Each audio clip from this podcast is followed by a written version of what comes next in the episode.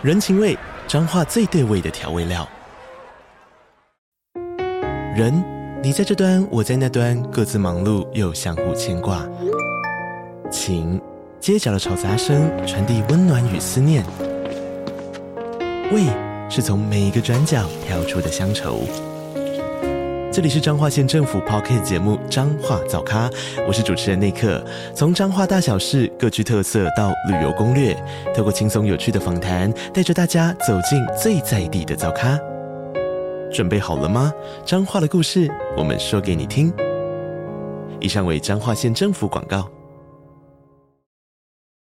我就一直有感觉到家里好像有一个灵体，像是一个小朋友的灵体，然后他来到我们家里，可能已经有一阵子。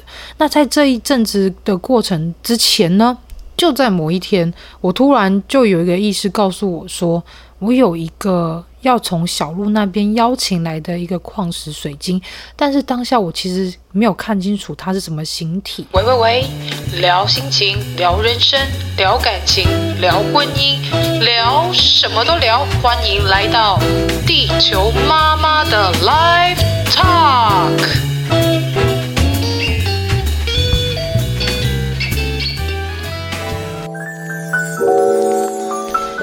大家好，又是我地球妈妈，欢迎大家收听地球妈妈 Live Talk。这期想跟大家聊一些可爱的事情，例如说，你有没有前世的朋友呢？嗯哼，这件事情说来，我觉得蛮有趣的，因为今天想要跟大家聊聊有关于矿石水晶的故事。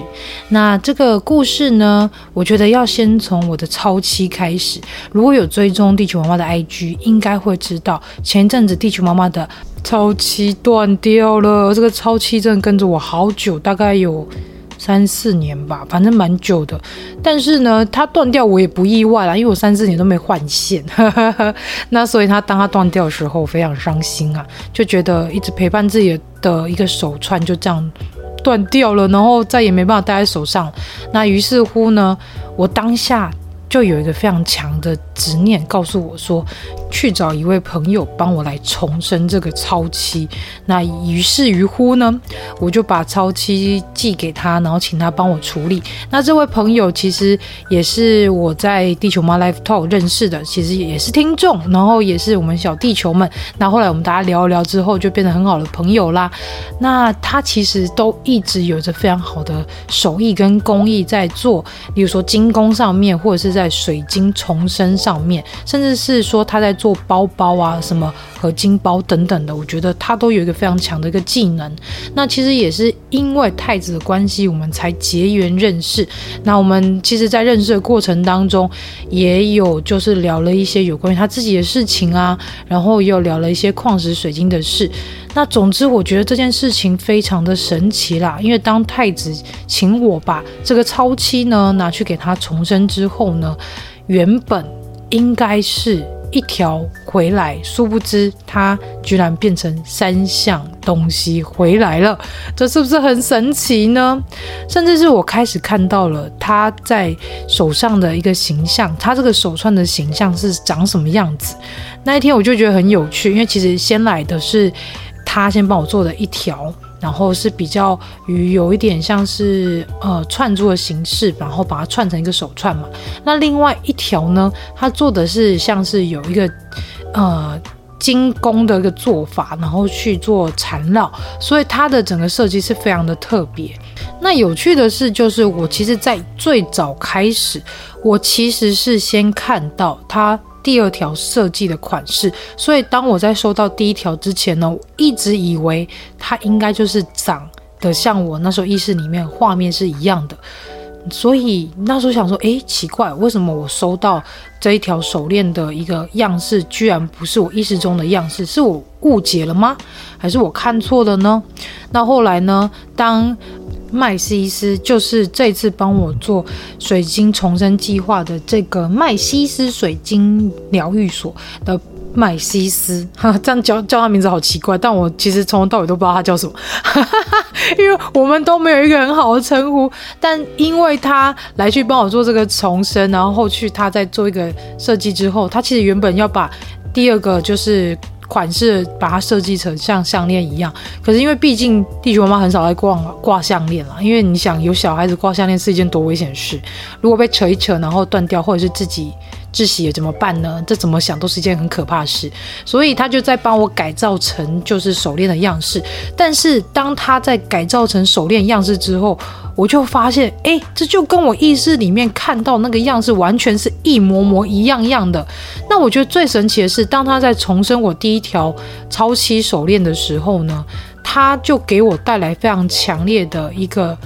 呃，执行力，所以当下我接收到它，我戴上去之后，我发现我那天执行力整完全爆棚。就是那一天我秀在 IG 上面告诉大家说，我做了诶剪辑了两集，然后呃还录诶录了两集吧，然后还剪辑了一集的那个 Podcast，然后后面呢还陆续做了很多的事情，都在同一天完成，所以它整个把我的超期变成一个 level out 到一个非常厉害的一个境界。那后来在另外一条的一个设计要到我身边之前呢，我就看到两个形象，一个就是带着剑的仙女，跟另外一个带着枪的仙女，所以就是像门神一般的存在，看起来很美，但是也很凶啦。那没想到在他们两个结合之后，在我收到他们，然后把他们戴在手上之后呢，哇，我真的觉得整个能量有一种爆棚的感觉。超强的，我觉得水晶它们就是本身自带的一些能量跟磁场，是可以来帮助我们做一个很好的调频。那殊不知在这样的一个重生计划当中，他们的能量根本就是被开 turbo 的状况。我非常感谢麦西斯，这真的是太厉害。那后来他跟我讲一件事情，我觉得很有趣。当他串完这两条手链，那像第一条寄给我了，第二条也都完成之后呢，他说居然还遗漏了一颗。一颗超七，在他平常很常会看到的一个小盘子里面，然后呢，他当下就个直觉说，嗯，他要做成戒指。于是呢，我就有三件组，就是左右手可以各戴一条，然后还可以有一个戒指。那我觉得它。戒指设计的非常的美，它把它设计的很像是荷鲁斯之眼，但是上面又有一点像是呃孙悟空的那个紧箍咒的那一个设计造型，所以让我觉得非常的酷，非常特别。那其实整套戴起来，我会有一种整个能量被运转的感觉，所以我觉得，嗯，佩戴水晶，你说有没有能量这件事，我相信是有的，只是它并不是会有。一个像是我们既定知道的一些功效，再重申一次，功效这件事情其实都是商人炒作出来的。如果带这些东西就有这些功效，那世界上就不需要这么多人去努力做事啦，而就是带着某一些神奇的东西，它就可以吸引到神奇的东西了。懂吗？所以呢，每一个水晶矿石呢，他们想要传达的意思，或是想要来你身边帮助你什么，都有他自己的意义。而他们在你这边完成任务，想要启程到下一个人的身边时，他也会带着不一样的意义来去帮助下一个人哦。接下来呢，要来讲另外一件神奇的事情，那就是我们家居然多了一个狐仙。那这个故事要怎么说起呢？起因就是在我遭遇那一些不好的状态之前，我就一直有感觉到家里好像有一个灵体，像是一个小朋友的灵体，然后他来到我们家里，可能已经有一阵子。那在这一阵子的过程之前呢，就在某一天，我突然就有一个意识告诉我说，我有一个要从小路那边邀请来的一个矿石水晶，但是当下我其实没有看清楚它是什么形体，然后也感觉不出来是什么形体，就是知道会有一个从小路那边邀请过来的一个矿石水晶。那后来呢，我也不疑有他，也把这件事情跟小鹿说了。那小鹿也开始想说啊，该不会是那个，该不会是那个？所以他在有一次直播呢，他就刚好我也在线上，我就去看了一下。他就说：“哎，球妈会不会是这一个？然后会不会是那一个？殊不知那两个牌都不是，就是很明显的意识告诉我说这两个都不是。这个时候呢，小鹿就把镜头攀到了就是荧幕前面，他的荧幕上面好像有八到十颗。”就是呃，他的形象可能是凤凰，可能是狐仙的形象。他说：“该不会是在这一批里吧？”然后我后来想说，看了一下，因为其实不清楚，然后可能也有点远，也感觉不太出来。然后我就说：“嗯，也许吧，也不确定。”那神奇的事情就从那一天开始，从那一天开始，我就觉得家里好像有多一个小朋友。然后这个小朋友的灵体就是像我刚刚说的。他好像就是无时无刻就跟在你旁边，但是他就是善意的，没有恶意的。你很清楚的感觉到，他就是用一个嗯很可爱的眼神看着你，然后慢慢的你也可以看见他的形象，就是一个穿着红色汉服的一个小女生，她的高度大概跟金童的身高差不多。那我那时候就想说，妈呀，该不会又是金童的同事，上辈子的同事，或者是？他之前所认识的一些人吧，还是说又有一些灵体想要来家里来玩呢？这个我就不确定了。之后就在我有一天做灵魂任务的时候，然后太子也来了，我就问太子说：“所以这个灵体到底是谁啊？”然后太子就说：“你问他。”后来呢，我就看着我身边的这个灵体小朋友，我就问他说：“所以你是？”就在此时，他呢瞬间手上。爆出了他自己一个很蓬，然后金棕色的尾巴，然后又很胆怯的羞怯的神情，告诉我说：“我是狐仙。”妈呀，一个小朋友形象抱着一个很蓬松的狐狸尾巴，真是太萌了。那我觉得很奇怪的是，我其实不太理解为什么狐仙会来找我，因为。我一直以来对于狐仙其实没有很大的好感，可能是因为以前的意识或是在我们的认知当中，都会觉得狐仙好像不是正神，也不觉得他会是一个，嗯，算是好的一个神妖之类的。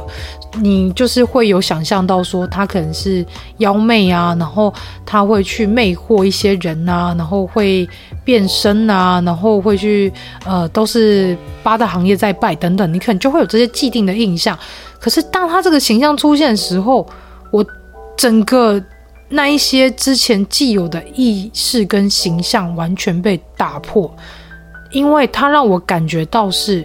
他就只是单纯的想帮我，甚至于他告诉我说，他是在协助我做溯源这件事情。什么是溯源呢？就是帮助我去追溯他人的前世，追溯他人的因果，追溯他人的过往的一些记忆，或甚至是像太子这样的角色去当监视器，来去帮助我去完成我现在的这份工作、这份事业。好哦，可是我当下真的还是搞不太懂，所以他来找我。就是因为这样，没有其他原因吗？我当下真的有很多的问号。那后来呢？小鹿呢？他终于把那个当初在直播里面荧幕上给我看到那几位，然后其实他有截图给我看，就是截那个荧幕里面的图给我看。我当下就对两个牌非常有感，一个是抱着八卦的，然后另外一个是抱着剑或是刀一个形象。我就问他说。哎，小鹿，他他们的身上这两位，他们手上拿的是什么啊？然后小鹿就说，因为他还没收到食品，所以他也不确定。那后来他就跟我说，可能是这两位其中一位要来找我。我那时候其实一直是对着八卦的那一位非常的有感觉，他非常的吸引我。可是后面默默的又觉得旁边那位拿大刀的，他好像一直在呼唤我。那终于呢，在这一批。小朋友来到小鹿身边的时候，他就确定了拍照的告诉我说：“球妈，我确定是他了。”然后我就说：“他怎么长得跟我在意识里面就是来我们家那位狐仙的样子，怎么长得一模模一样样啊？甚至是在我看到这个牌之前，我看到他其实是一一个龙脸的形象，然后那个龙盘旋在整个刀上面，可是实际一看才发现。”妈呀，它是狐仙呢，它是一个狐仙的牌耶。后来我就问小鹿说：“那他有告诉你什么吗？”然后小鹿就娓娓道来了一个故事啊。小鹿说呢，这位狐仙其实是我前世的一个帮手，然后是负责帮我做一些收集资料或是勘察的一个工作。那他呢，会让我在工作中如鱼得水，更加顺利。因为他说呢，有时候我也会别因为别人的业力或负能量给弄到，那就是我们上周所提到的那个故事了。哎，结果这真的遇到，所以呢，他就觉得他需要我，所以他就来到我身边。只是呢，因为这一世我比较敏感，那前一世我们刚认识的时候，我非常的排斥他。后来呢，他就一直献殷勤啦，然后我也勉为其难的接受他。那后来就也发现说，哇，他真的是非常的认真的在帮我。就是做很多的一些工作，所以我也开始喜欢他。只是说呢，他算是一个妖，所以寿命很长。那当我在进入下一个轮回的时候，他还在原地等我。那现在呢，我现在重操旧业，他就再一次回到我的身边。那虽然说他现在勉勉强强还算半仙啦，那如果他继续跟在我身边，他就会修炼成仙，所以他才会一直跟着我。那在我听到这段故事之后呢，我有一种非常委屈又非常感动的感觉，没想到他等了这么久，甚至于他在直播之前，在小鹿直播这些牌之前，他就来到我身边，想要暗示我，告诉我，用着我能接受的形象来到我身边来，默默的。看着我帮帮助我，所以我真觉得他真的太可爱，跟怎么跟前世一样啊！因为其实当天我有问他，就是问狐仙说：“哎，那你几岁了？”然后狐仙就说：“我现在三千岁。”那我就开始思考说：“妈呀，该不会是三千年前跟他认识的吧？”但应该也不是吧。这是一个问号，反正之后呢，我再慢慢的，当我收到牌之后，我再慢慢的问他好了。因为那个水晶的牌其实就是他一个载体。那我觉得非常有趣的是，在我看到那个狐仙妹妹，以至于到我知道有一个水晶矿石会从小鹿那边来到我这边的时候，我又很明确告诉小鹿说，它可能会是红幽灵，或者是。红椒花这样的一个矿体，殊不知当小鹿收到牌，然后他也告诉我说它是红椒花，没错啊！我的天呐，啊，只能说意识这件事情真是太奇妙，甚至是当自己能够去感受这一些，然后所看到的画面或是感知到的一切，在验证过后，我每次真的都还是会被自己吓一跳，因为我并不是每一次都觉得应该会是，可能是像。真实的我所意识中看到的样子，因为毕竟还是会有误差，不可能完全准嘛。如果完全准的话，我现在修炼应该是更强吧。但是我现在顶多也才两三年的一个觉醒的状态下，应该没有办法到这么厉害吧。那所以每一次验证的一些事情，还是会被自己的这样的状态给吓到，很合理吧？还是大家觉得我这样很奇怪啊？随便啦，我也不知道。总之呢，我觉得，嗯，光是灵性啊，或是灵能力这件事情，还是一件非常玄妙神奇的事情，因为它实在是太难被验证了。但是它又不像是算命一样，就是它是帮你占卜未来啊，然后帮你可能有一些资讯可以看到你之前过去发生的一些事情，还是有一点落差。因为它不需要借由卡牌，它也不需要借由一些方式就可以去感知到，甚至可以去意识到有一些画面、一些画，或甚至是一些动态的影像，可以让你知道到底是这个人或者这个事件的前因后果是怎么发生的。那么呢，也有一些小地球问我说，要怎么样才能听到矿石的声音呢？其实呢，有一些方法可以让大家试试看，例如说，长期的练习冥想，让自己的心静下来，去排除过多的脑袋里面所想象出来、建构出来的东西，让自己回归到最零的状态，就是无我的状态。然后呢，你可以握着你想要沟通的那个矿石。在眼睛闭上的过程当中，用五感去感受它，去从手心的一个温度去感受矿石的一个温度，然后呢，再去用手去摸它的形体，去感受它的形状。那接下来呢，去感受一下，在这个无我的状态当中，会不会有一些画，或是画面，或是声音飘到你的意识当中？那这些也许就是矿石想告诉你的话啦。那也许下次你可以试试看用对话的方式，看他会不会回复你哦。那如果大家呢，在这个方法之上有发现有一些不错的回馈的话，也欢迎分享给球妈知道哦。那我们下周地球妈妈 Life Talk 再见啦，大家拜拜。